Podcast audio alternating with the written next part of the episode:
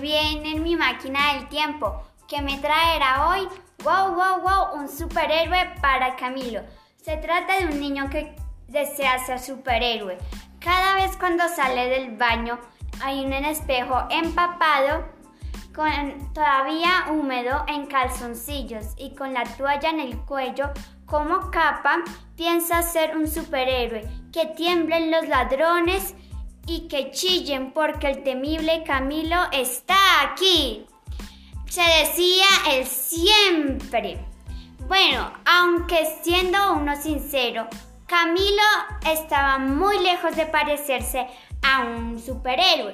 Él, para Camilo era difícil reconocerlo, pero siempre fue un niño débil, huesudo pero lo que le faltaba en músculos y fuerza le sobraba en imaginación. En vez de todo, en vez de todo el cuerpo lleno de pecas, imaginaba la máscara de Batman. En vez de los ojos tiernos, imaginaba el rayo cegador de Superman.